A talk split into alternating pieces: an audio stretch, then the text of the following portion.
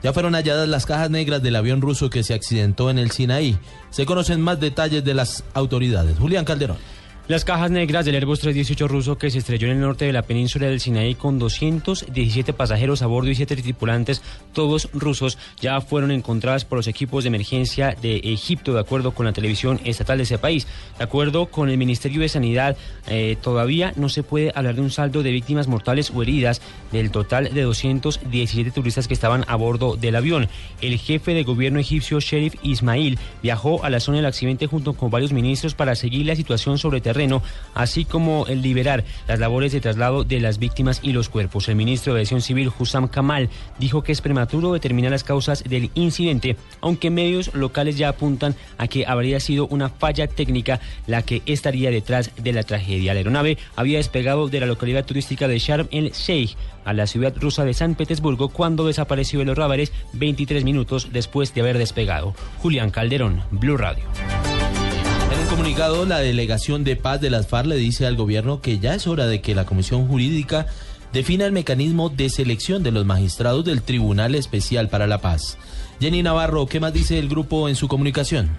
Buenos días, Alejandro. La FARC se refieren al acuerdo sobre justicia logrado el 24 de septiembre entre el gobierno y la FARC en La Habana y reiteraron que la Jurisdicción Especial para la Paz es para todos los involucrados en el conflicto armado, combatientes y no combatientes, y no para una sola de las partes. Además, expresaron su preocupación respecto a los seis meses para la firma del acuerdo que se pretende pasar superficialmente sobre importantes puntos de la agenda que aún no se discuten. Jenny Navarro, Blue Radio. Autoridades identificaron las dos víctimas fatales que dejó un accidente de tránsito en las últimas horas en el que un vehículo resultó incinerado, esto en el departamento del Tolima. Información con Juan Felipe Solano. Los fallecidos se desplazaban en una camioneta Toyota Hilux y fueron identificados como Ciro Alfonso Estrada Caro de 27 años y Adolfo Incapié de 40, quienes habrían invadido el carril y colisionaron con un camión en el municipio de Lérida, Tolima, hasta generar la quema de uno de los rodantes. Mayor Víctor Tafur, jefe de la seccional de tránsito y transporte. Sector Quesillos, municipio de Lérida. Allí colisionan dos vehículos, uno de ellos una camioneta Hilux, el cual su conductor y acompañante fallecen en el lugar de los hechos. Igualmente un tracto camión marca Kenworth, el cual al momento el impacto se incinera debido al golpe que sufre en uno de sus tanques. Eh, la persona que manejaba este vehículo pues presenta fracturas.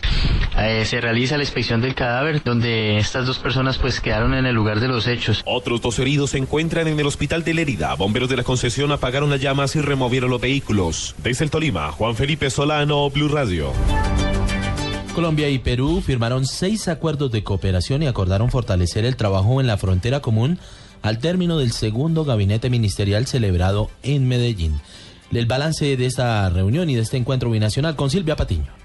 Hola, ¿qué tal? Buenos días. El encuentro binacional Colombia-Perú que se desarrolló en Medellín estuvo marcado por el proceso de paz en Colombia y el futuro del país. Una vez se firme el acuerdo con la guerrilla de las FARC, Perú se comprometió a apoyar a Colombia en el posconflicto en materia agrícola. Fortalecer el agro es otra de nuestras prioridades comunes. Esto nos interesa mucho en Colombia porque ahí está buena parte de nuestro futuro y será uno de los ejes del posconflicto.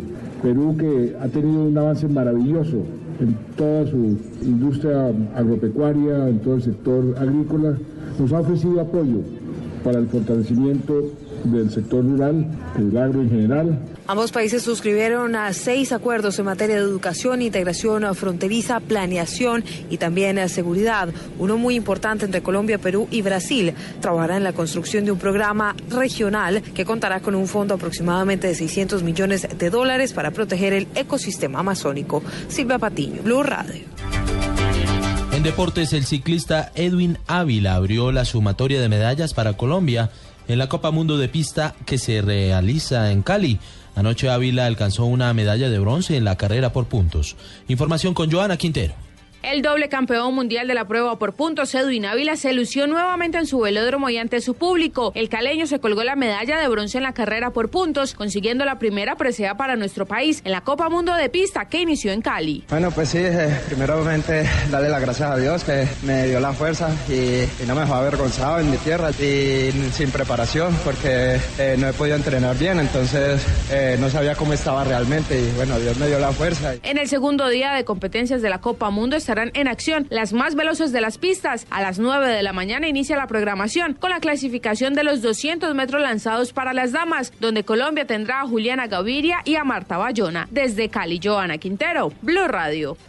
Noticias contra reloj en Blue Radio.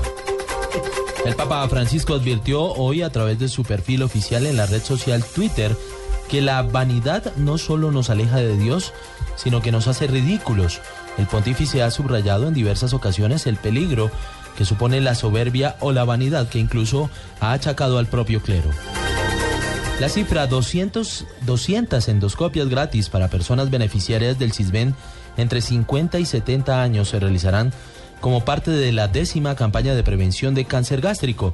Las inscripciones se realizarán desde el 30 de octubre hasta el próximo 5 de noviembre sin costo. Los interesados deben comunicarse al teléfono 627-1493.